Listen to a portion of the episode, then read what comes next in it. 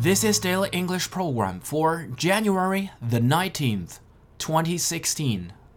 First of all, I would like to say sorry to all the listeners of Daily English Show.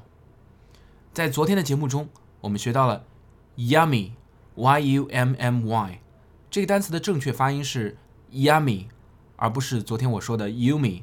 感谢听众 Kions 的指正。再次跟大家说一声抱歉，以后的节目呢？ 我会做的更加的仔细。今天我们学习的词是 chill somebody to the bone。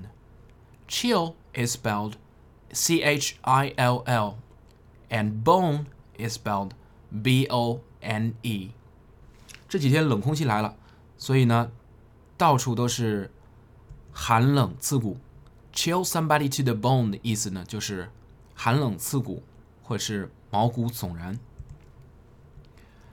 The wind really chilled me to the bone. I was nearly frozen.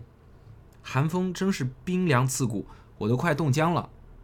The wind really chilled me to the bone. I was nearly frozen.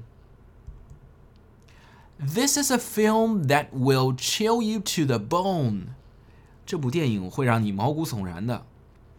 This is a film that will chill you to the bone.